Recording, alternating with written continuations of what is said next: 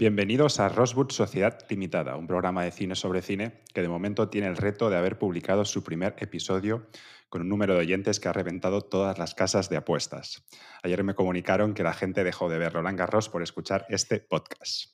Cuando escuché la presentación del primer podcast no me gustó, sí, las cosas como son como son, como os digo lo bueno, os digo lo malo. Me dije, Alexis, esta presentación no está a la altura de un estreno. Es como si en, un primer, en una premiere de un festival te ponen como primera película cualquiera de la saga Crepúsculo. Por eso, hoy lo llevo preparado para que no me pase de nuevo. Además, la vida siempre te da una segunda oportunidad, a menos que te llames Pablo Casado. No sé si lo sabéis, creo que no, pero hoy es 3 de junio Día Mundial de la Bicicleta. Es de estos días randoms que se inventa Naciones Unidas, que me los imagino allí sin tener mucho que hacer, en plan teléfono rojo, volamos hacia Moscú, decidiendo a qué dedicar los días libres del calendario. Pero esa no es la única coincidencia con el mundo del ciclismo. Es que resulta que el Tour de Francia, la prueba de reina del ciclismo, el Festival de Cannes del ciclismo, suerte que Francia estaba en decadencia, empieza justo en un mes. Os preguntaréis, ¿este se ha vuelto majara? ¿Qué narices tiene que ver todo esto con el cine, con Rosewood, el nuevo programa que pretende ser una bocanada de aire fresco? Pues nada, no tiene que ver nada, pero he trabajado unas palabras que quería compartir con vosotros a continuación y damos comienzo al programa. Bienvenidos al segundo episodio de Rosewood Sociedad Limitada. Hoy nos encontramos en una posición emocionante, justo la línea de salida de una carrera llena de diversión y sorpresas. Nos preparamos para iniciar nuestra propia travesía en el mundo del cine. En lugar de recorrer las carreteras, nos aventuramos en los caminos de historias fascinantes y curiosas. Imagina que estás montado en una bicicleta, sintiendo la brisa en tu rostro, mientras te deslizas por esas carreteras. Así es como nos sentimos en Rosewood, ansiosos por explorar nuevas películas, debatir sobre temas candentes y descubrir joyas ocultas del séptimo arte. Y al igual que en una carrera, no podemos hacerlo solos. Necesitamos tu apoyo y participación para llevarnos juntos a la línea de meta puedes unirte a nosotros como espectador entusiasta, animándonos desde la comodidad de tu hogar o compartiendo nuestro episodio con tus amigos, creando una multitud de amantes del cine. Así que sin más preámbulos, ajusta tu casco, toma tu asiento en el pelotón y pedalea junto a nosotros en Rosewood Sociedad Limitada. Bienvenidos a Rosewood Sociedad Limitada, donde los pervertidos se reúnen para hablar sobre cine. Cada semana, Eduard y Señorita X se sumergen en las historias más emocionantes del cine mientras intentan evitar la tentación de los spoilers. Presentado por Alexis Piquer y producido por Humanistas Sin Complejos. Rosewood Sociedad Limitada. Ni te cases ni te embarques.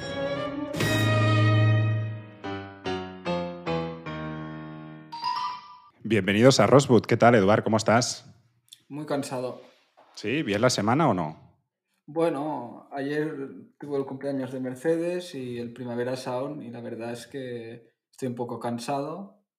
La parte buena es que hoy no hablará Cardenal Mendoza, sino que Vichy Catalán. Muy bien, Mercedes muy grande y el Primavera Sound, ¿qué tal?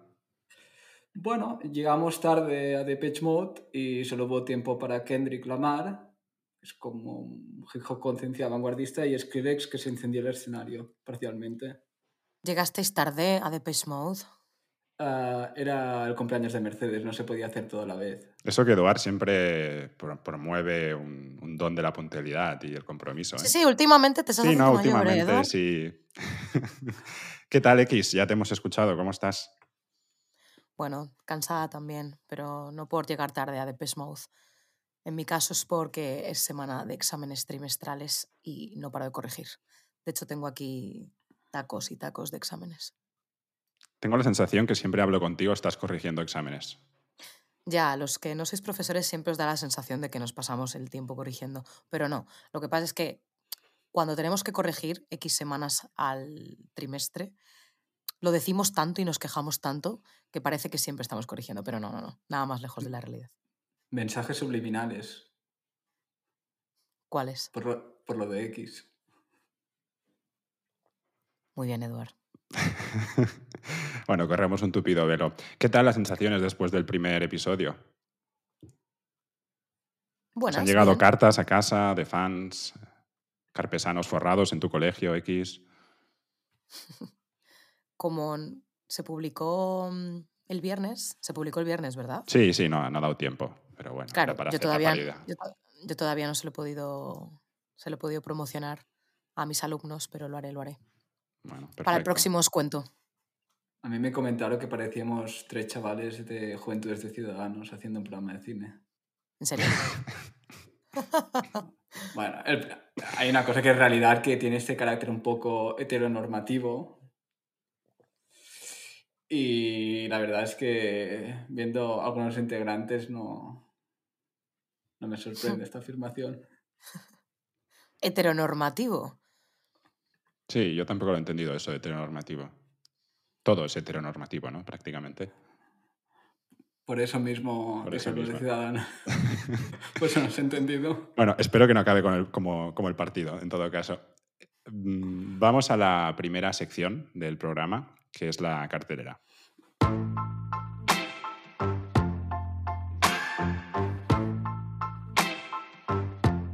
La cartelera. Sometimes it burns, sometimes it hurts. When you say my name, but thinking of hers. En esta sección lo que hacemos es comentar las películas que hemos visto esta semana o la semana anterior que están en, en cartelera. Así que, ¿quién quiere romper el hielo esta, esta vez? Empiezo yo. X. Sí. Bueno, como ya os he comentado, vivo corrigiendo exámenes, entonces algunas semanas más, otras menos. Esta semana ha sido bastante dura en ese sentido y yo necesito en semanas así ir a ver una película mm, comercial, fácil, sencilla, que tampoco me haga pensar demasiado y que me entretenga y con, en la que se pueda comer palomitas. Importante. Entonces decidí ir a ver La Sirenita. No sé si os habéis enterado, pero hay un remake de, de Disney de La Sirenita. Y bueno, la portada es significativa porque La Sirenita, y esto me lo han dicho mis alumnos, profe, es que La Sirenita es negra. Y bueno, La Sirenita es negra y ¿qué pasa porque La Sirenita sea negra? Bueno, fui a ver La Sirenita y... mm, ah, es un remake que tiene escenas y planos prácticamente copiados. Eh, la sirenita es una tal Halle Bali que yo no conozco de nada. La que sí que conocía es a Úrsula, ¿vale? Úrsula se lleva la palma. Yo he de decir que yo soy de las que vi por primera vez la sirenita, supongo que vosotros también, por una cuestión generacional, en español latino. Y en general yo, que soy una friki de Disney a más no poder, soy defensora de Disney en español latino. Yo que ya veo todo en versión original desde hace años, no, no soporto ver Disney, no puedo ver Disney en inglés. De hecho, la mayoría ni las he visto. Entonces, aunque Úrsula, que es em, Melissa McCarthy, que sí que sale en alguna película por ahí, me parece una Úrsula brutal, claro, mm, no, canta en inglés y no era mi canción de Pobres Almas en Desgracia, que es una canción que para mí es muy mítica. Entonces, pues bueno, estuvo bien, entretenida, dura como dos horas y algo. Y el director de esta película es un tal Rob Marshall, que creo Es un recordar cáncer que de, de tipo. tiene me- memorias de una geisha y Chicago, que bueno, Chicago también es una película que, en fin, Y una de las películas de Pirata del Caribe, si no recuerdo mal. Yo le recuerdo por Chicago y por memorias de del una geisha. Mister- sí, cada cual peor. Sí, bueno, es, sí, sí. es cáncer de colon, cáncer de pulmón y cáncer de páncreas. Eh, se, cree, se cree que sabe hacer musicales. Pero es- es lo que buscabas, ¿no, X? ¿Has dicho? Sí. O sea, yo, yo so- quiero decir, yo defiendo que, hay, que a veces hay que ir a ver películas malas o películas random. sí, O sea, claro, por supuesto. Si no, ¿cómo se aprecia lo bueno? Para mí esa película, mm, cuando me dijiste, lo descarté absolutamente porque a mí esta idea de, de cambiar la raza de Ariel, simplificando es un estereotipo de, de experiencia negra en lugar de proporcionar algo más auténtico y significativo, después en los precedentes que puede crear. ¿Qué pasa cuando quieran racializar el libro de la selva? ¿Lo van a hacer también? No sé. Le, le pega otros más a Úrsula ser negra. O sea, le, le pega más a Úrsula ser negra, así como una cantante de gospel, ¿no? Como es gorda, pues bueno, harán a Úrsula delgada pro- pronto seguramente. Pero bueno, ¿qué pensáis de eso? Porque realmente cuando fui a verla pensé, claro, Disney la han criticado a veces mucho por si es racista, porque Aladdin mm, ¿no? Era gitanillo, ¿no? Entonces, quiero decir, sois, ¿qué pensáis de esa Sí, opinión? y los tres y, lo- y los tres y los tres cerditos también con el judío. Todas, todas Mm, están de- de- discutidas. de- de- Disney Claro. tiene un- unas raíces solamente, sobre todo antisemitas, es cierto, pero form- formaba parte solamente de esta época. Tampoco vamos a juzgar, o si queréis sí, Ya. pero es innecesario para mí estas racializaciones. Oye, haz una nueva película que el personaje princi- principal sea una mujer o sea una chica Sí, que negra. de hecho ya o- las o que tiene. Exacto, que parecen- saco. no, no, y, a- y te diré una cosa, Frozen ha sido algo maravilloso para los niños y, otras películas que, que han ido apareciendo, donde la mujer, o en algunos casos mujeres no blancas como, como era antaño, no eran las protagonistas y les ha funcionado muy bien. Ya. Sí, mm, sé, o sea, qué decir, no, no entiendo bien la elección y, y no sé si pretenden hacer más remakes de todas las películas. Una Blancanieves, claro, Blancanieves sin que sea blanca. Entonces, no sé. Sin más, curioso. No, y, y- Blancanieves eh, eh, alrededor de sie- dormida con siete hombres y un hombre... Ah, bueno, Bienestar está perdón. dormido, tampoco ayuda mucho esto. perdón que os que corte, pero algo también un poco en relación a lo que estamos diciendo de, bueno, como novedades, ¿no? Desde la raza, cambiar la raza y demás. Ahora Eric, o sea, algo que tiene la película nuevo, a diferencia de la sirenita original, es que Eric, que es el, el- el chico, bueno, es muy parecido, pero tiene una canción. ¿Vale? Pues para que no se discrimine al hombre, ahora al hombre también le dan una canción. Y eh, por último, ¿qué más otra diferencia había? Ah, bueno, sí, la relación entre ellos no es tan, tan, tan naif como en La Sirenita, ¿vale? Tiene un pelín más de coherencia. Ya no es simplemente Ariel ve un buen horro que se está ahogando y le salva, no, tiene un poquitito más de sentido, pero bueno, sí, es La Sirenita de Disney. Para mí Disney se equivoca un poco haciendo esto porque Disney hizo una cosa muy acertada, que fue el Disney de los clásicos que tuvo sus subidas y bajadas, pero fue una época increíble que todos recuerdan. Y hizo la otra genialidad de, de comprar Pixar y, y hacer estas pequeñas grandes obras maestras que nos han dado de, de animación. Veo innecesario lo que están haciendo ahora. Mm, Además, cogiendo directores como este tipo despreciable, que lo único que tiene bien es su marido, que es un tipo que parece esculpido por, por Michelangelo, pero fuera de aquí mm, Ya. lo veo totalmente fuera de lugar e innecesario. Igual que pasar en vivo películas como El libro de la selva o El Rey León. Sí, sí, totalmente, de acuerdo. Quizás falta creatividad, no sé. Si queréis os comento mi semana de cartelera muy rápido. Eh, la primera es El colibrí, no me voy a entre- entretener mucho. La, la fui a ver el, el lunes y es una película italiana, puramente italiana, con directora italiana, que tiene algunas películas. Yo no conocía ninguna, ni he visto ninguna. y creo que son...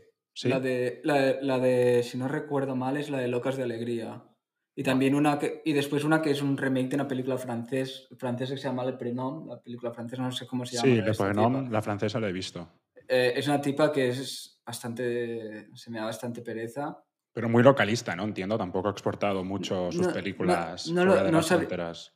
No sabría decirte, ¿eh? no, no la conozco mucho, pero sé que es una so- que hace películas bastante comedias baratas italianas y me da mucha... Bueno, Bueno, pues pero, el- eh, pero, el pero Alexis, esta vez te Sí. gustó, porque la, la anterior no te gustó.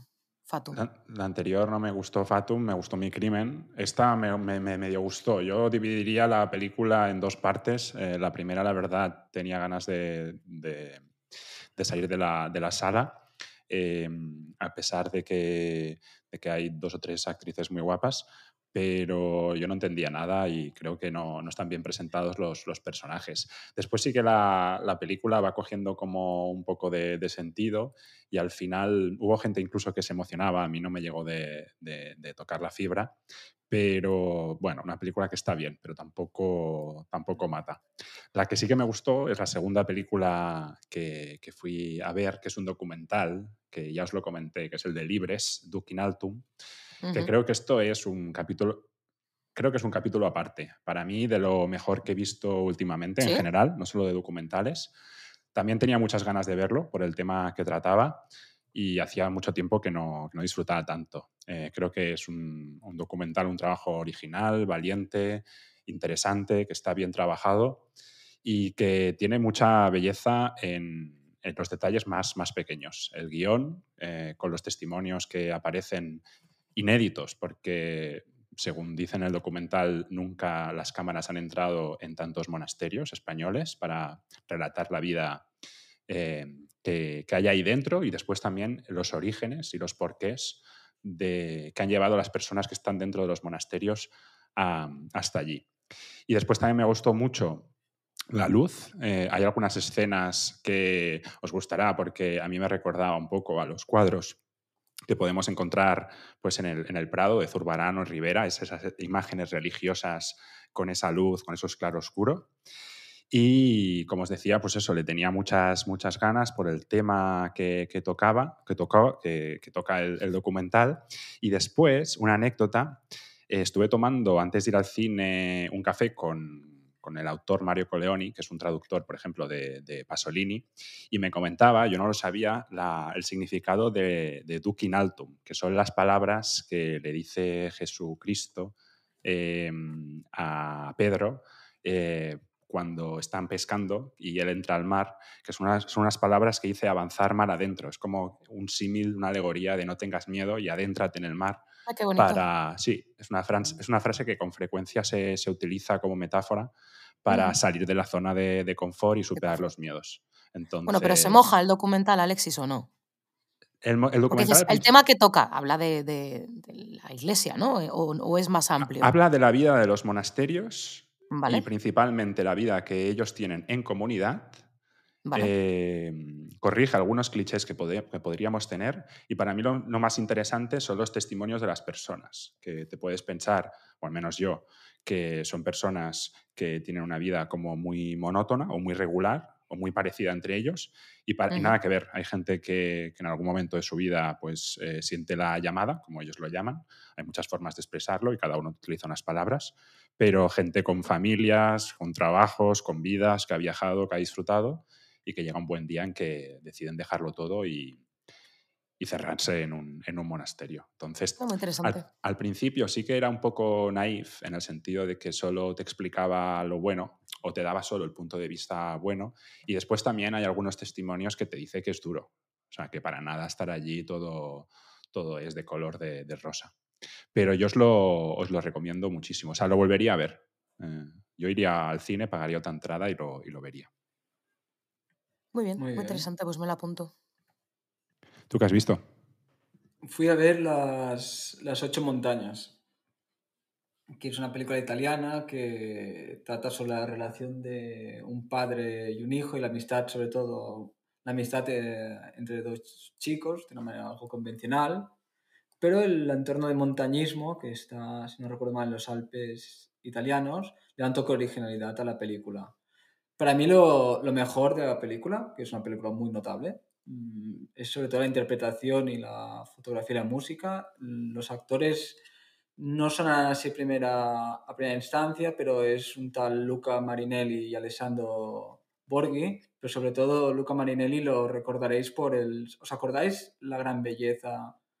Ese chico que se pintaba de rojo, que estaba un poco para allá. Sí, Sí, al Ujú. principio, ¿no? De la película. Sí, bueno, y- Sí. y al- y- sí, principalmente al principio sale la película que al final va al funeral Che Gambardella suyo, si no recuerdo mal. Pues sale en la película y la verdad es que lo borda muy bien, muy bien. A mí me gustó muchísimo su, su interpretación. También la del otro chico que no lo conocía. Mm, la fotografía es destacable, captura el entorno de la montaña de manera espectacular y la, la música añade un matiz emocional, aunque no siempre se alinea bien con las, las escenas. Pero ya os digo, ¿eh? tiene algunos defectos, pero ofrece una historia emotiva y... es una codirección, ¿no. Eduard? ¿Cómo? Es una codirección, ¿no? Correcto, correcto. Unos belgas. No, no os tenía muy... Es que yo he visto la de, la de Alabama Monroe. Ya decía yo que a mí me sonaba el Félix, no sé quién. Es, bueno, sin más, una película así como de drama, de enfermedades, un melodrama. Sí, es, es la más famosa suya, que, que Sí. fue de, de hace 10 años. Y que es sobre la enfermedad y todas estas cosas. Y el, que tiene tatuajes. Ah, Sí. eh, no, no, yo no había caído que, que era hasta que lo vi buscando eh, acerca de la película. Y la verdad es que me llevé una sorpresa muy, muy grata. eh, de la, la recomiendo mucho. Vale la pena ver. mm, ¿Dónde la vi- vistes? La vi en los cines Balañá. No voy a Ah. hablar de sus orígenes porque te... Gracias, Eduard. Eran mazmorras, ¿no? en la Edad Media. Eh, a, ver, a ver, os digo una cosa. la fui a ver con, con mi chica y su exnovio y, y la película duró 150 minutos, pero eh, ellos me dijeron que también les había pasado volando y que estaba pleno- plenamente justificado. Yo pienso que se tendría que haber cortado un poco, pero la verdad es que bien. Tu chica y su exnovio. Sí. Interesante. Y las, sí. y, y las mazmorras medievales, muy bien. Sí, sí, No. increíble. A ver, alguien tenía que pagar las entradas. Y es- él es un madrileño con pelazo de ICADE. Os podéis imaginar el prototipo. De y- Ciudadanos también, ¿no? No, no, no, no. Más de a la derecha. Se llama Pelayo. Y, Ah, bueno. y no sé, tuvo este punto de hombría y yo tuve este punto catalán de dejarme... Claro, Lo que por hace dinero. Eduard por no pagar Claro, entradas. claro, sí, sí. Es increíble, ¿eh? Lo que haga falta. a ver, Estoy en una situación laboral muy precaria. precaria. ¿Luego te dejaste encadenar en las mazmorras o eso nos lo cuentas otro día? No, no, no, no, no. Bueno, todo el mundo tiene un precio, ¿eh? Es- Estaba cansado. Bueno, bueno. Bueno, pues cerramos la sección La cartelera y vamos a la sección La película.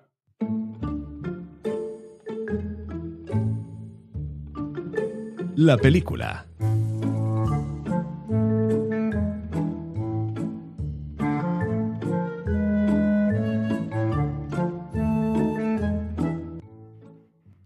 Esta es una sección que estrenamos la semana pasada, la estrenó Eduard y la liderará él con aquella explicación por etapas o por épocas ¿no? que, vas, que vas a hacer. Pero yo, pues eh, en semanas aleatorias iré introduciéndome, no sé, lo comentaba contigo sin seguir ningún ritmo. A lo mejor alguna vez me uno a tu, a tu premisa y otras veces me la, me la salto. Pero es para darte un poco el, el relevo y, poder también comentar alguna que otra película recordar solo eh, que esta sección eh, tenemos como una especie de colaboración con Filmin y que intentaremos que todas las películas que comentemos estén en, en la plataforma de, de Filmin.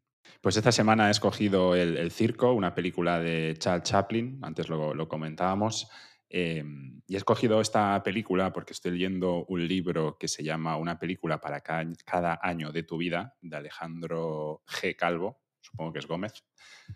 Y que hoy lo he visto y le, le he explicado, le he hablado sobre este podcast y estoy seguro que en los próximos meses lo podremos tener con, con nosotros. Escogí esta película porque la vi en el, libro, pero también me llamó la atención porque no lo había visto. De hecho, lo hablaba con, con Eduard eh, de que era una película, al menos eh, para nosotros, como poco conocida. Y bueno, vi la película esta, esta semana, es una película del año 28 y me llamó la atención porque cuenta con una historia muy curiosa que quiero compartir con, con todos vosotros. En las memorias de Chaplin solo hay dos películas que este eh, evita mencionar. Una es eh, Un rey en, en Nueva York y la otra el, esta, la del, la del circo, del año 28. La otra es del año 57. Mira qué La, curioso. La película cuando se estrenó eh, fue un éxito en, taquilla y en su momento incluso recibió un, Oscar especial por esta película. Entonces, claro, la pregunta que yo me hacía y que la, que la gente se hacía era por qué emitir esta película en, sus memorias, ¿no? si ha habido todo tan bien en, en su momento. La respuesta se encuentra en el problemático proceso de rodaje que resultó ser el más difícil de, su carrera. El rodaje del circo comenzó en enero de 1926, exactamente dos años antes de su estreno, y al principio todo iba bien, todo iba sobre ruedas. El único problema notable durante el primer mes fue el descubrimiento de que los negativos habían salido dañados en el mes siguiente. Como resultado, todo lo filmado de ese primer mes eh, tuvo que repetirse. Esto me recordó también a un poco lo que nos ha pasado a nosotros en el primer Sí. episodio de, de este podcast, que también lo tuvimos que repetir. Y Chaplin, pues un poco enfadado, lo que hizo es reemplazar al personal del laboratorio, culpándolos de que hubiese pasado eso. Más allá de ese incidente, los altos eh, costes de la película también se debieron a que se ve que Chaplin era un tío súper perfeccionista que, eh, y que ese rasgo eh, he leído que, que- que- que iba más, o sea que después en, en su carrera fue en, a- en aumento. Em, el primer gran contratiempo, aparte de, de ese pequeño contratiempo que, que tuvo la película, ocurrió eh, en septiembre, unos meses más tarde, cuando un incendio devastó todo su estudio y dejó todo completamente unutilizado. no me sale la palabra. Búscate logopeda. Dejó todo impracticable. Fue necesario Bien. reconstruir los decorados y retomar el rodaje. En noviembre, un mes más tarde, la mayor parte de la película estaba terminada, pero luego llegó el golpe final, el, el secretito, la, la sorpresa. Su esposa, Lita Gray, presentó una demanda de divorcio en diciembre de ese mismo año, 26.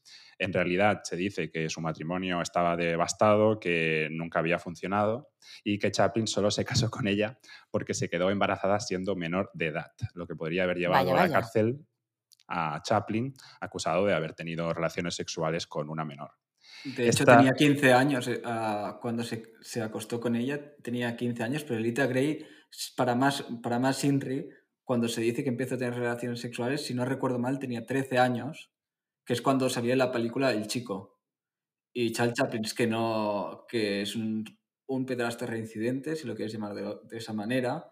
Ujú. Sí, como Antonio Ya- Machado. Sí, lo, lo único de Antonio Machado, que en España hay un centro menores en Extremadura con su nombre. O Sánchez Dragón, ¿no? que también había Ya. manifestado que se había acostado con, con menores hace poco. Eh, Sánchez Dragón nunca lo dejó claro. El caso es que Antonio Machado sí que Sí, quedó claro. claro y esperó el día de, del cumpleaños de la chica que hiciera 14 para casarse con ella. Ujú. Y otras historias turbias que, que señor X seguramente conoce mejor por el tema de la literatura. No sabía yo que Chaplin era un pederasta, fíjate. Sí, sí, sí. sí. Tuvo- estuvo, Normal. Con más de una, estuvo más con, con más de una menor y de hecho los motivos por que le quitaron la visa se dice por el tema del comunismo, pero sobre todo por el tema de que tuvo varios escándalos. También tuvo una con, con una actriz que era significativamente más joven, que la- le hizo un litigio de paternidad. También le acusaron, de, de hecho creo que estuvo condenado a, a la horca por, eh, por irse por corrupción de, de mujeres o alguna historia así porque se fue a otro estado para acostarse con otra chica. Era un tío con un libido mm, importante. Es que era importante. inglés. Sí, sí. Entonces, que al, fin- al final borracho y pedófilo. Y, y te diré más X, si, te, si miras nunca la película del circo, es una película que, que tiene una enorme carga erótica. Hay unas... hay ¿También una era escena- zoofílico? No, no, no, no. Hay Ah. una escena, la primera escena que sale con la protagonista, que, que se ve a, a Chaplin haciendo gestos y expresiones sugerentes, viendo a la chica y un cartel de, de ella haciendo de tragasables. No sé si la recuerdas, Alexis. Vaya, Sí, vaya. sí, sí. Sí, y esta es una escena, obviamente, cargado Ya, de erotismo y de ironía, porque en el año 28 pone una chica tragándose una espada y haciendo esas risitas picaronas. Bueno, era la manera de, de superar los, los filtros con imágenes así.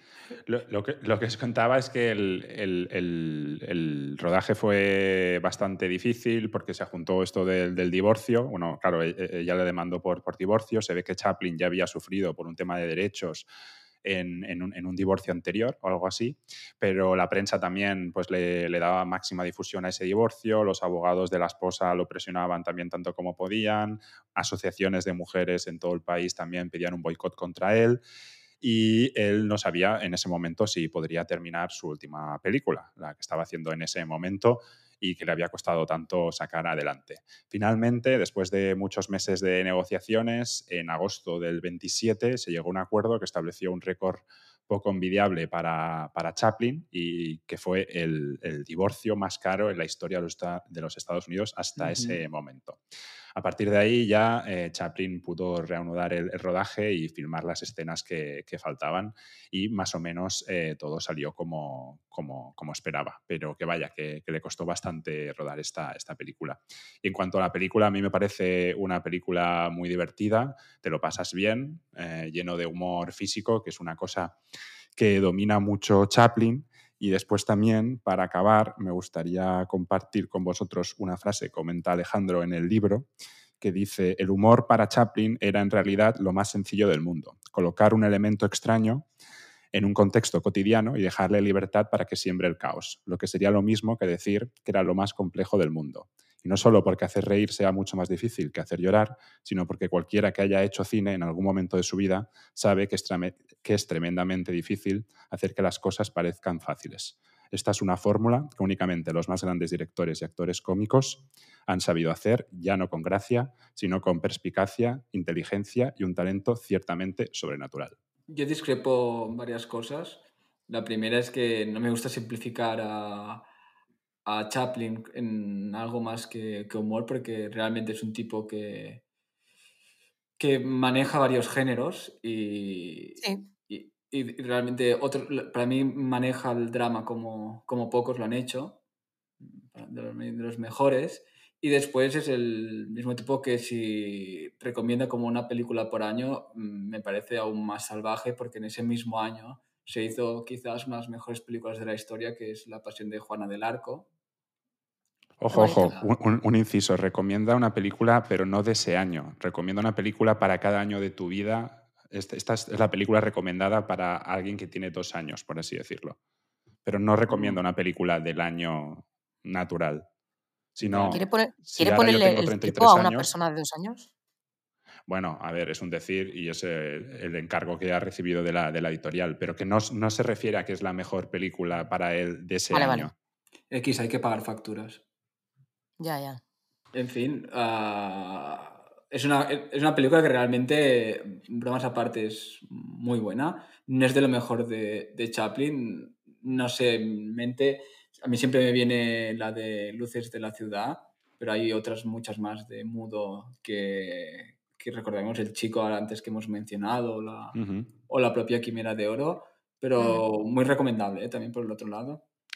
Que no sea la mejor más- no, no significa que esté a una gran altura. Yo No, considero no, que es, es- es una Ah, muy vale. buena película. Es una muy buena película. No llega a la excelencia porque no tenemos que olvidar que Charles Chaplin hizo auténticas obras maestras de cine, de cine mudo y de cine sonoro. Candilejas o, o El Gran Dictador, por poner otros títulos en sonido, fueron unas auténticas barbaridades. Por genial hablo, ¿eh? ¿Sois más de Chaplin o de Keaton? Yo es que siempre tengo ese dilema. Keaton. Yo también. Yo de Y Chaplin. además le, le tengo un cariño. Yo es principalmente por una cosa, por... Bueno, por dos cosas. Una, para llevar la contraria a mi familia, que en mi casa estaba lleno de pósters de, de Charles Chaplin. Y al final es lo típico que el niño quiere ser del contrario de lo que sea en la familia. Y después me, y me, me acordaba mucho más de, de su película que hizo el, el maquinista general, pero me enamoré mucho de él con la que es una de mis tres películas favoritas de siempre, que es el Crepúsculo de los Dioses, que aunque haga solo un pequeño... De fantasma. Sí, y hace un- solo el, peque- el pequeño trozo este, Sí. mm, la acabé de, de adorar absolutamente. Un hombre también de vicios. Sí. Sí, nos los, nos los tendríamos que cargar a todo, ¿no? A todos. No, no, no, uno por alcohólico, el otro por menores. No, no, pero-. Teniendo en cuenta lo que decíamos antes, ¿no? De ese revisionismo que existe hoy en día. No, yo, yo- yo soy en contra. ¿eh? de- Ya, ya, ya, ya lo sé, ya lo sé. Pero era Eh, un comentario de que si lo aplicáramos nos tendríamos que cargar prácticamente todo. Claro. A, noso- a nosotros mismos. A nosotros mismos. Bueno, eso ya no lo sé. Ya, ya dijisteis que yo soy Gryffindor. Genial, pues si os parece bien y no tenéis más comentarios, cerramos la sección La cartelera, hoy con una película de Chaplin, una sección en colaboración de Filmin, que muy pronto tendremos nuestra lista de Filmin allí, eh, donde pondremos todas las películas que hemos comentado y que comentaremos. Sí, cerramos la sección La película y pasamos a la oposición. La oposición.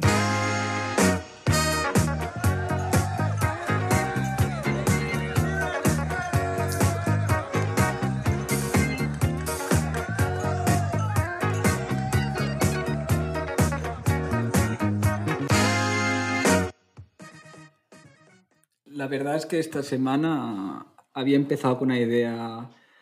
Bueno, mi ambición sobrepasó el talento, como suele pasar la mayoría de veces, y hice una comparación del árbol de la vida con el sexo con, con un travesti, porque ya sabéis que adoro esa película.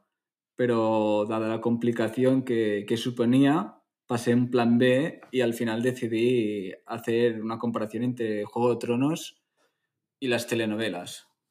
Comparaciones con drogas, con desviaciones sexuales, con... Dices drogas y luego dices desviaciones sexuales. Bueno. La Ciudadanos realmente queda corto y no me sorprende que llevas náuticas en verano. Mientras lo estaba diciendo me, me sonaba mal, pero bueno, ahí está. El revisionismo acabaría con nosotros. Principalmente con él. Ah, ¿Por qué Juego de Tronos lo considera una telenovela? Y os pondré ejemplos de telenovelas que, conocéis. Y la primera, la primera característica solamente es la, la sed de drama que tiene. Mm, al igual que Pasión de Gavilanes, Juego de Tronos no podría sobrevivir sin su, ración diaria de, giros melodramáticos. Y obviamente las tradiciones y luchas por el poder son el pan de cada día. Solo que aquí el drama se sirve con un aderezo de, de dragones y dragones muy caros. Otro motivo por que considero que Juego de es, es simplemente la novela más cara de la historia y no una gran serie como Alexis siempre me fue vendiendo, es que podríamos hacer un casting con personajes de Eso y no notaríamos la diferencia. Tenemos la ingenua pero, pero, pero fuerte Daenerys, que es la, la malvada Cersei, y un catálogo de estereotipos tan largos como, como la lista de episodios de Dallas. Me está diciendo X que no me pegue el micro. Si después lo puedes retocar Alexis, mejor porque si no quedarán sordos nuestros oyentes, aunque acostumbran a ser nuestros padres y poca gente más. Otro tema es los amores imposibles y, y tradiciones salvajes. Mm, Aquí, mm, Juego de Tronos se pone el sombrero de una serie que creo que le gusta mucho a señorita X, que es La Gata Salvaje. Las tramas... es correcto, ¿no? Más o menos. La- las tramas amorosas, enrevesadas y melodramáticas son moneda común en los Siete Reinos. Y solo falta el, la fondo musical de balada romántica para completar la escena. Yo he visto Juego de Tronos dos veces, ¿eh? Y no me critiquéis ni me juzguéis, pero hubo un verano muy duro de mi vida que me reví Juego de Tronos. Meh, Y bueno, es entretenida, pero pues eso es una telenovela, tampoco es mm, gran La, la telene- cosa. la- aquí, la telenovela más cara de la historia y seguramente una de las mejores. Sí, sí. Para mí eh, tiene ese arte del ¡ay, Dios mío! Que, que pasa en la serie. ¿Sabes esa sensación como... ¿Te acuerdas de esa sensación de, de vivir cuando Brenda descubre que Dylan la ha engañado y te quedas en shock? Sí. Pues un- es, es un festín en cada, en, cada, en cada episodio. Y es como si los guionistas tuvieran esa fascinación malsana de... A ver hasta cuántas veces le debe caer la mandíbula a los espectadores. Y en fin, para mí es que a pesar de sus vestuarios elaborados, los escenarios impresionantes y efectos especiales dignos de una superproducción, mm, en su corazón sigue siendo una, una telenovela de lujo. Sí, tiene un, un desarrollo de personajes muy parecido al, al de la telenovela. Y un ritmo, por no decir exacto. Sí. A mí es que Peter Dinklage me encanta. O sea, yo le, le adoro. Me parece fantástico. El mejor, sin duda, de la serie. A mí, a mí la serie se me hizo larga, ya te lo comentaba el, el otro día. Creo ¿Pero que te la encantó? propuesta... Sí, al principio sí, pero te comentaba el otro día que yo no la he acabado de ver. La última temporada y media no, no la vi, se me hizo larga. Supongo también un poco por la abundancia en la, en la que nos movemos. A lo mejor me distraje con otra cosa, y, pero supongo que tampoco debía tener muchas ganas en ese momento de acabarla de, ver. Para el principio la, la propuesta me pareció atractiva, me pareció interesante, diferente. Bueno, a mí y a mucha gente. La serie pasa por. O sea, tiene dos temporadas que se hacen bola y precisamente no son las últimas, son las del medio. Son la quinta y la sexta, si no recuerdo mal, que tienen un ritmo mucho más pausado. Pero luego, precisamente, algo que se criticó mucho en Juego de Tronos es que el desenlace es demasiado precipitado. Y yo cuando la volví a ver, coincido. O sea, la primera vez me pareció muy precipitado y la segunda vez me volvió a parecer precipitado. Cambian el, ritmo final, el, totalmente. el final parece que les estén forzando a acabar la serie. Eso es, eso es. Como que no hubieran calculado bien los ritmos, lo- los, los timings, y de repente tuviera que acabar y acababa muy brusco. ¿Vale? Entonces es- a mí me defraudó bastante el final. Y, y para mí, a diferencia de estas novelas, y no es un algo positivo, hay un exceso de sexualización porque no, no me escandalizo yo ver de un- unas personas desnudas o incluso manteniendo sexo, pero parece un leitmotiv que acompaña todo el rato la serie y, y rompe un poco la magia. Pero eso es tendencia, ¿no? Últimamente, en general. Sí, todo está sexualizadísimo, ¿no? Sí, yo creo que sí. So- sobre todo cuando no se puede apostar por grandes, por gran calidad, se, se tira sí, por el sexo y tiran dos tetas más que dos carretas y seguramente si buscamos la, la comparativa con el miembro, el miembro viril. Y el incesto. Bueno, bueno, también tú, has- vende tú- mucho. tú has ido a ver el colibrí, quizás iba con segundas la película. Mm, No, era por el tamaño, pero no de lo que te imaginas. Era el- la, la estatura. En fin, Bueno, bien. eh, cerramos la sección La oposición y pasamos a la sección de X, la FEM fatal. La femme fatal.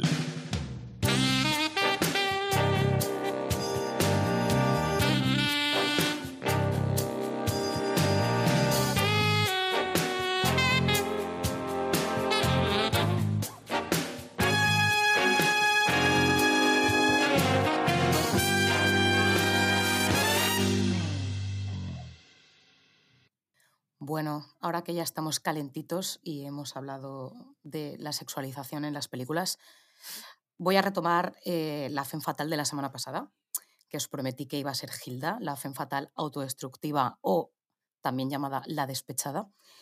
Y eh, en esta película, aparte de haber un, un dueto amoroso, que va a ser Hilda con Johnny, os voy a ir contando cositas del argumento y vais a ver que por ahí aparece un bastón, aparece otro hombre y yo creo, veo sutilmente una especie de amor homosexual y un trío amoroso raro. Pero bueno, me lo vais a, me lo vais a confirmar vosotros. Ah, retomando un poco lo que hablamos la- el episodio pasado, dijimos que, mm, que íbamos a hablar de diferentes mujeres fatales en esta sección y que yo había elegido Hilda porque era un personaje estereotipo de mi adolescencia, entre otras cosas, por aquel póster que yo tuve en mi habitación. No hay mujer como Hilda. Si veis el tráiler, eh, el tráiler eh, de Hilda es genial porque realmente en ese tráiler, que creo que son dos minutos, aparecen ya todos los ítems, todos los eh, adjetivos necesarios de la femme fatal. Dice que esta es Hilda, bonita, guapa, deadly, que es como mortal, y que va a usar todas las armas de mujer, de mujer para la venganza. Por eso es la, mujer autodestructiva o más bien la despechada. Pero bueno, eh, Hilda em, se estrena en 1947, si no recuerdo, 46-47, y está dirigida por Charles Vidor, ¿vale? Eh, Charles Vidor ya había trabajado anteriormente con Hilda en dos películas, mm, una poco conocida, que es La Dama en Cuestión, que también aparece con Glenn Ford, y luego en Cover Girl, que esta es más famosa porque aparece ya con Jim Kelly, es, un musical. Evidentemente, Hilda, cuando llega a España, se considera gravemente peligrosa y censuran los pósters, censuran las escenas. Y eh, Hilda es una película que realmente es trascendida en sí por dos escenas básicas. Una, el primer striptease del cine, que es aquella escena en la que Hilda se va quitando el guante y se contonea, y el posterior bofetón. Hay más bofetones en la película, pero el, el que es recordado es el que él le da a ella, pero ella le ha bofeteado previamente en, en otras circunstancias. Bueno, ¿Cómo empieza Hilda? Hilda yo la he visto como dos o tres veces. Esta creo que es la tercera vez que la veo. Y realmente es una película que va a un ritmo súper acelerado, tiene unos giros de guion impresionantes, no te deja respirar. Es increíble. Entonces empieza, los personajes son muy sencillos, esta Hilda, pero primero tenemos a Johnny, ¿vale? Que es el clásico anti- antihéroe del cine negro, amenazado por un pasado oscuro, que aparece en Buenos Aires, se entiende que ha escapado, es de América y está en Buenos Aires, y en un callejón eh, eh, tiene ahí un conflicto con un pistolero que le intenta atracar y aparece el segundo personaje masculino, que es un tal Balin, que es un propietario de un casino ilegal. Entonces, ahí se establece una relación un poquito rara, un poquito intensa entre ellos dos. Balin es el que tiene el bastón, es un señor así muy clásico, mayor, em, que le dice que vale, que él acepta como mm, custodiarle un poco, darle trabajo en el casino, pero le pregunta si hay alguna mujer en su vida, porque dice que el juego y las mujeres no son una buena combinación. Johnny le dice que no, que no, que nada, y que él es un hombre nuevo y que está por y para él. Entonces, aquí ya hay ah, una, una tensión un poco no sé, más allá de una bonita amistad entre, entre dos varones alfano de cine negro.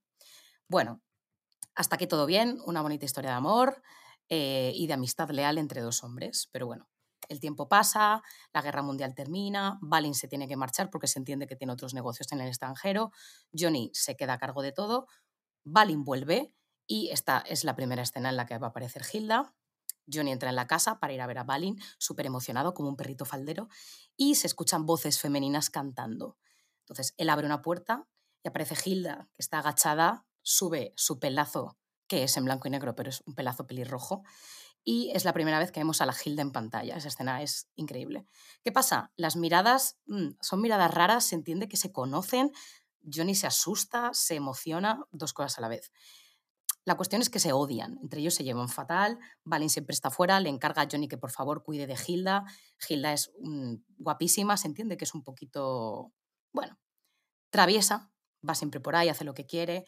Entonces, Hilda parece cuán ex tóxica, ¿vale? Todavía no sabemos muy bien de qué se conocen, pero se entiende que se conocen bastante bien. Y sobre todo, lo importante es que se odian. El leitmotiv en esta peli es que se odian. Entonces, cuando, cuando Balin les presenta oficialmente, después se van a cenar. Y aquí está la escena de la cena en la que realmente hay un primer diálogo súper bueno en el que se tiran pollitas en la cena, Hilda es como muy extrovertida, le dice, bueno, vamos a brindar por la mujer que rompió el corazón a Johnny. Se tiran pollitas y Balin se empieza a pispar un poquito de que aquí pasa algo entre ellos. Y todo el rato aparece la palabra odio en los diálogos y, y le pregunta que si se conocen y le dice, no, no, si yo le odio. Dice, ya, y él te odia a ti. Dice, el odio puede ser una interesante emoción. El odio es tan intenso que se palpa. Dice, ¿no lo palpaste esta noche? Dice, fue un aviso. El odio es lo único que sirve de aviso. Entonces, bueno, a estas alturas de la película ya tenemos el menú servido, triángulo amoroso, relación tóxica, obsesiva, celos, odio y una especie de afán de venganza que va a llevar a, a la autodestrucción. Entonces Hilda se pasea por el casino, fumando, coqueteando con los hombres, siempre un poco mmm, como desafiante, ¿no? Ella, como sabe que Johnny es su cuidador, no para todo el rato de, provocarle y de, en fin, de, provocarle todo el rato y de desafiarle. Dice que puede hacer lo que le, lo que le dé la gana. Ella siempre se va con, con otros chicos, incluso a la casa donde, donde están Valen y ella. Y después de una escena en la que Johnny tiene que arrancarle de los brazos a, a uno de los hombres con los que Hilda se va para que Balin no se entere, eh, tiene una conversación en la que ella le dice, pero tú sabes cuánto te odio, Johnny. Dice, te odio de tal modo que buscaría mi perdición con tal, de destruirte conmigo. Dice, estás advertido que no te extrañe lo que pase. Y al final, pues bueno, esa escena acaba en un beso eh, precioso. Y lo peor de todo es que Balin los pilla. ¿Vale? Balin los pilla y se fuga. ¿Vale? Parece que se enfada, se fuga, se va en una avioneta y muere. ¿Vale? Entonces, hasta aquí, bueno, parece que todo bien. En la lectura le, de su testamento le deja todo a Hilda y ella y Balin, o sea, ella y Johnny, perdón, se casan. Bueno, Hilda aquí por primera vez parece que es feliz, ¿vale? Tiene, parece que lo que quería, que ha recuperado a Johnny, Balin ha muerto, todo bien. Pero Johnny ya pasa a tener el papel de Hilda. Hilda mm, se relaja y ahora Johnny es el que empieza a vengarse de Hilda. Se entiende todo el rato que, mm, que, algo oscuro ha pasado entre ellos dos, ¿vale? Que hay un pasado oscuro, que estaban juntos en Buenos en, en América, no, no se sabe muy bien, no se explica nunca, pero se entiende que algo ha pasado, algo, algo fuerte, porque Johnny está como muy resentido y él también está despechado. Entonces aquí es Johnny el que más o menos encierra a Hilda en una casa, nunca la va a ver. Y claro, Hilda, pues que es un poco animal salvaje. De hecho, hay una, una frase mítica que dice ella que dice, si yo fuera un rancho me llamaría tierra de nadie. Y ella no aguanta, entonces va a ver, eh, va a, ver a Johnny y le dice, hola, mm, soy Hilda, tu mujer lo has olvidado. Y, y él le contesta algo así como, has tenido una vida tan intensa que pensé que te vendría bien una temporada tranquila para pensar en tus pecados. ¿Vale? Siempre esta relación un poco... Y dice, a los dos se nos da muy bien vengarnos, dice Hilda. Pero bueno, eh, después eh, Hilda, evidentemente, se venga de Johnny, está con otros hombres y se ve tan aprisionada que se marcha a Buenos Aires, de Buenos Aires y huye a Montevideo, donde hace tu trabajo como cantante de cabaret y pide el divorcio. y allí conoce un hombre que le dice que, le dice que sin el consentimiento del marido no puede haber ningún divorcio. Y aquí es cuando canta la canción de Amado Mío, que es una canción que, bueno, pues un poco sin más. Bueno, Rita Hayworth no canta, ¿vale? La canta otra, chica, otra cantante que no sé quién es. Pero bueno, al final eh, este otro señor le dice, tú vuelve a Buenos Aires, yo te ayudo a conseguir la anulación del matrimonio porque él te abandonó, bla, bla, bla. Entonces, vuelven a Buenos Aires y se da cuenta Hilda, cuando va a ver a Johnny, de que el señor este que había conocido en Montevideo está pagado por el propio Johnny. ¿Vale? Porque, o sea, le mandó a este señor como a rescatar, a embaucar a Hilda y a traerla de vuelta. Brutal. Entonces aquí es cuando Hilda la bofetea, la bofetea y llora. ¿vale? Desolada, dice, por favor, deja que me vaya, dice, no puedo soportarlo más. Y él ríe satisfecho. Siempre hay muchas escenas en las que él está encima y ella está debajo y al final, o sea, y, al, y viceversa, y al revés. Entonces, nada, Hilda, como un cordero acorralado y humillado, se lanza la venganza final como una kamikaze, como una gran fe fatal, autodestructiva y despechada, en una escena escandalosa en la que se puede apreciar que ya todo le da igual. ¿Vale? No le importa autodestruirse con tal de llevarse a Johnny por delante. Dice, si crees que soy mala, ahora voy a ser mala de verdad. Y es cuando por fin tiene lugar, esto en los últimos minutos de la película, ¿eh? tiene lugar la canción famosísima de Put the Blame on Mame, en la que se da el famoso striptease. ¿Vale? Sale ella, se entiende que incluso un poco borracha, porque hace así movimientos y tal. Y bueno, luego dice, bueno, ¿y quién me, ¿y quién me desabrocha la cremallera? Que yo soy muy mala con las cremalleras. ¿Vale? Bueno, la canción es muy interesante porque ella dice, se inventa The Blame on Mame, se inventa una tal Mame que dice echarle la culpa de todo a esta Mame, ¿vale? Porque claro, hay que tener en cuenta que Johnny la acusa de algo que no sabemos, una infidelidad que tuvieron, que pasó, no se sabe.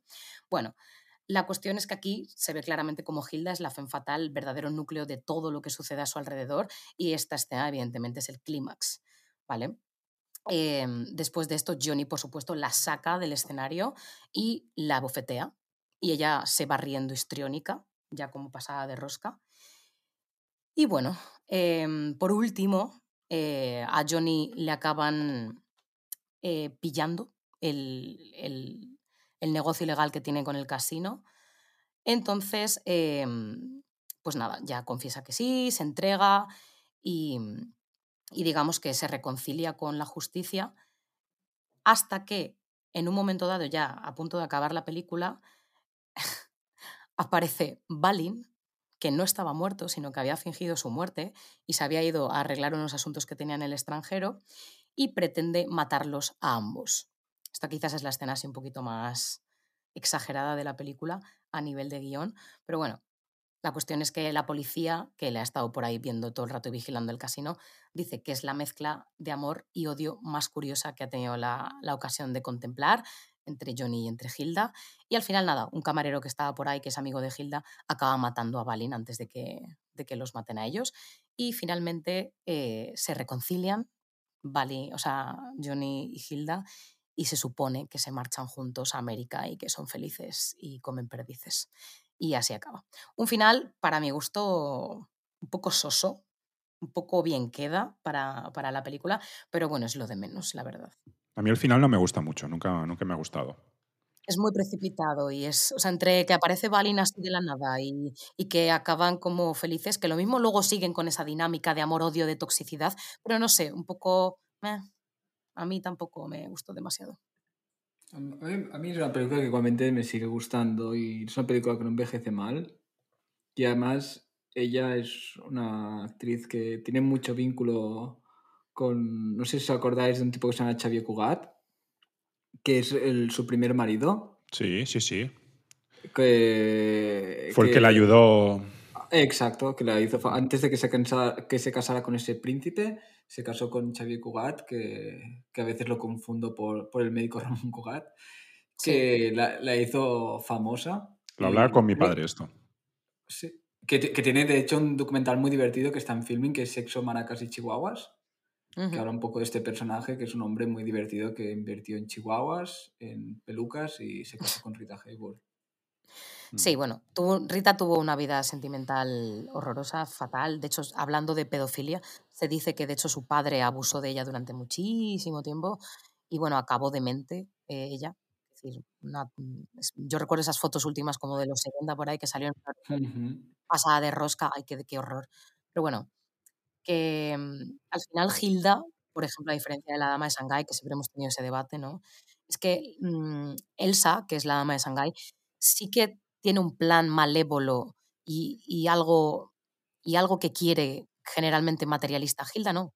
Hilda mm, no necesita a un hombre al que llevar a la perdición realmente con un fin, porque lo único que quiere es que Johnny la ame. O sea, en el fondo está enamorada, enamoradísima. Porque es una, es una romántica y una pasional, cosa que en Claro. caso de Dama de Shanghái es una, estamos hablando de una persona psicópata fría. y Fría, e- exactamente, por eso he traído Hilda, porque sí que me parece una femme fatal un poco diferente. Es romántica, está, está puramente enamorada y despechada. Hay un libro que mm, es de Cristina Morato, que se llama Las diosas de Hollywood, que relata la biografía un poco descalificada de cuatro actrices y una de ellas es Rita Hayworth y explica precisamente pues, las relaciones que, por ejemplo, tenía con, con su padre, explica lo de Cugat, etc. Sí. Os, os lo recomiendo, está, está muy bien.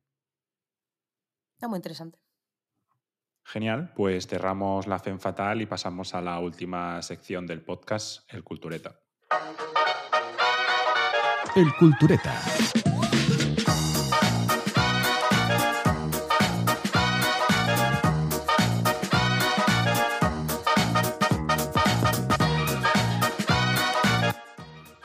Solo recordar que es una sección en la que cada semana propondremos una situación en la que tenemos que recomendar una película a alguien. Y la semana pasada dijimos eh, que tendríamos que traer una película que, que le recomendaríamos a un ex alcohólico o alcohólico porque nunca dejan de, de serlo. ¿Qué películas me traéis hoy? Estamos viciosos hoy, ¿no? O sea, que estamos hablando de... de- estamos un poco... Ah, es lo que te gusta a ti, tendrías que estar contenta. No, no, yo estoy en mi salsa. Si no, lo, no lo decía como algo malo, lo decía como algo positivo y Lo- Los de Gryffindor también tenemos a veces... vuestro lado oscuro. Exacto, sí. Sola- Solado bondage. Bueno, ¿qué película ver, el- traéis para la, la cultureta? O, o si no, empiezo yo, ¿eh?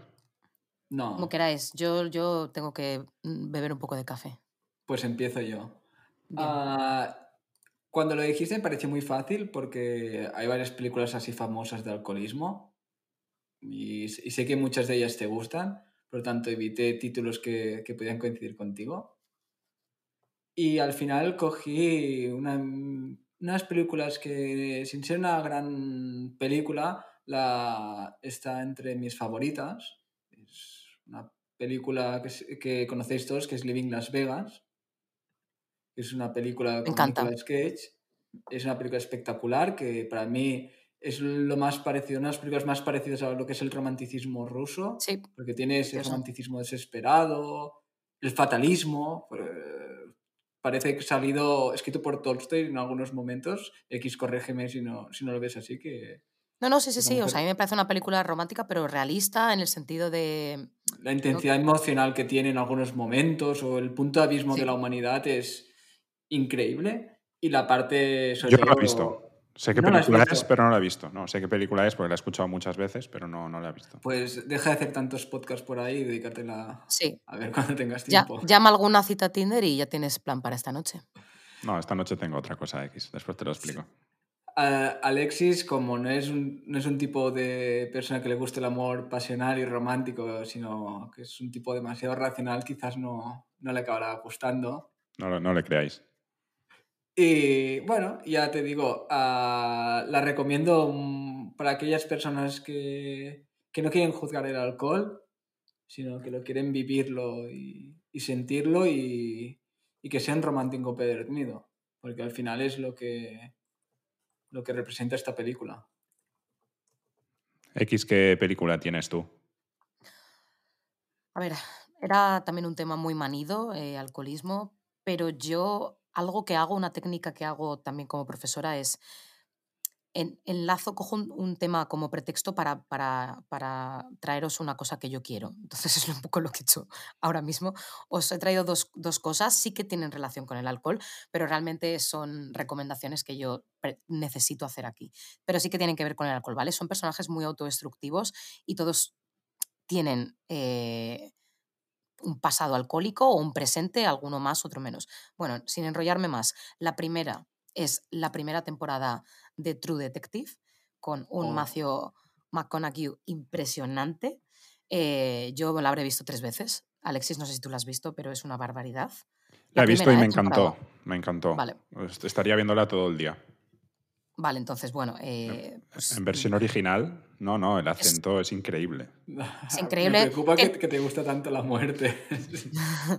o, sea, aúna el dream. El, el- Es o que soy sea, el- el romántico en el fondo.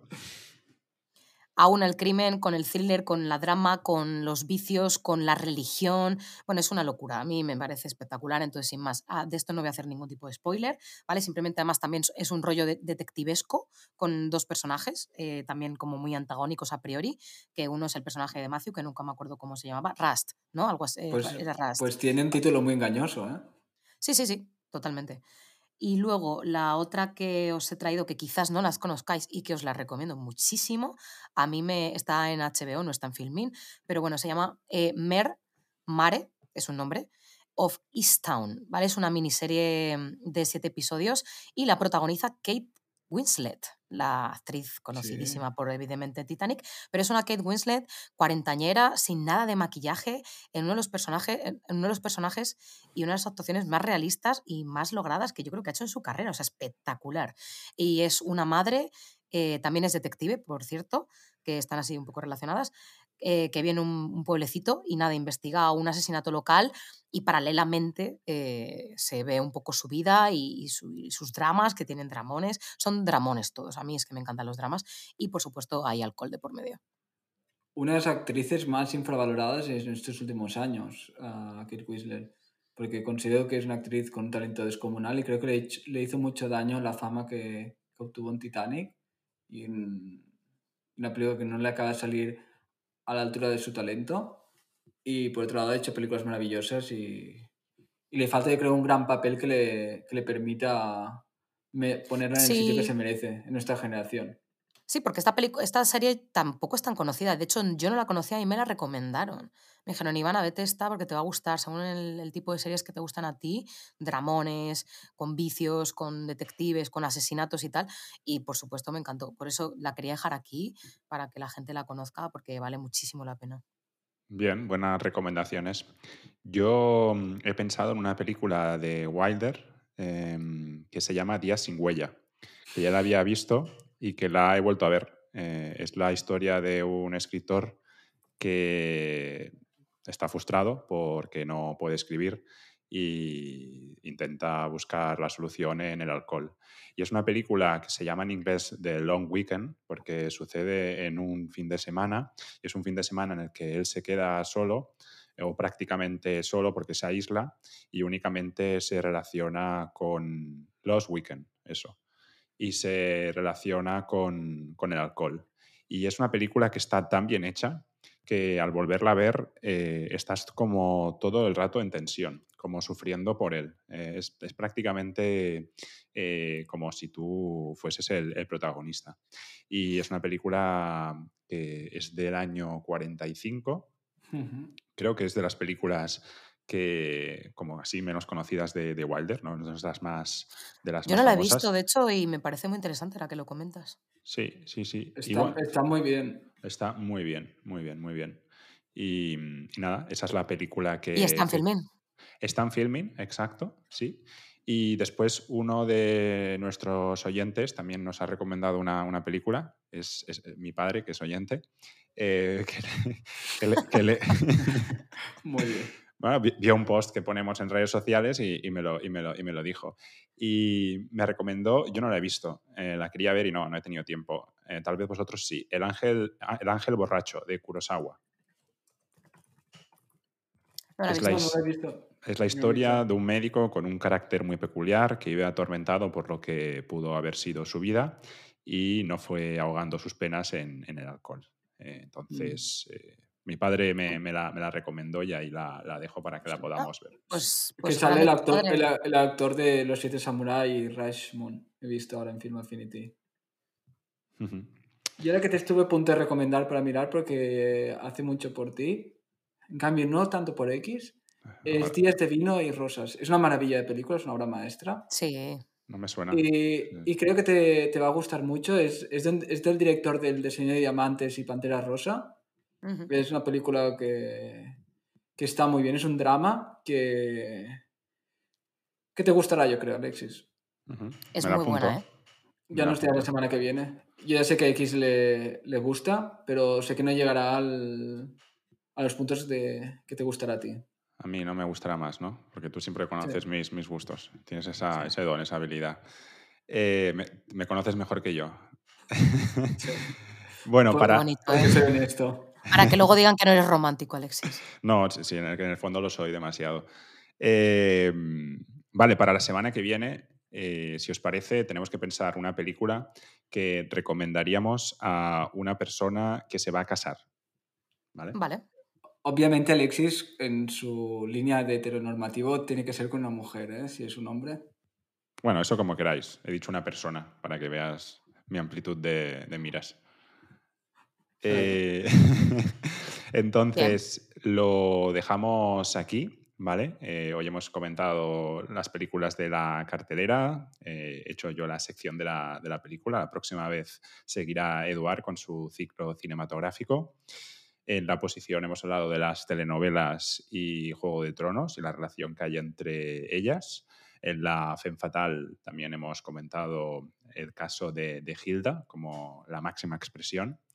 Y la semana que viene seguiremos hablando de- del Cultureta. Así que muchas gracias, Eduard. Eh, gracias por, por estar.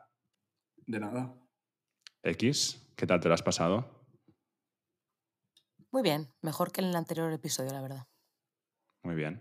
Solo me queda recordar que este episodio se publicará el próximo lunes y a partir de entonces todos los lunes tendremos episodio que se publica en todas las plataformas podcast, Spotify, Apple Podcast, Google Podcast, Evox, YouTube, que podéis eh, suscribiros al, al podcast, que si estáis interesados en poner dinerito podéis patrocinar también el, el podcast y que toda la información en relación al podcast se publica en las redes sociales y en la web de Humanistas Sin Complejos. No Y- tiene mucho sentido tu intervención, porque has dicho como si hubiera oyentes que saldrá publicado el próximo lunes. Por tanto, hasta el lunes ellos no van a escuchar. Sí, es claro, verdad. eso es verdad. Informo, yo eso, tam- eso tampoco lo es- había entendido. informo, sí, es que me estoy creyendo que estoy en la radio, no en directo. Totalmente. Aires, ¿eh? aires de grandeza, sí, sí, me pongo en el papel. Pues este podcast se, bueno, se publicará siempre los, los lunes a partir de ahora, a menos que haya una excepción porque recibamos algún invitado y tengamos que cambiar los, los planes y la, y la agenda. Nada más, chicos, muchas gracias eh, y que vaya bien y hasta la próxima semana. La semana que viene más.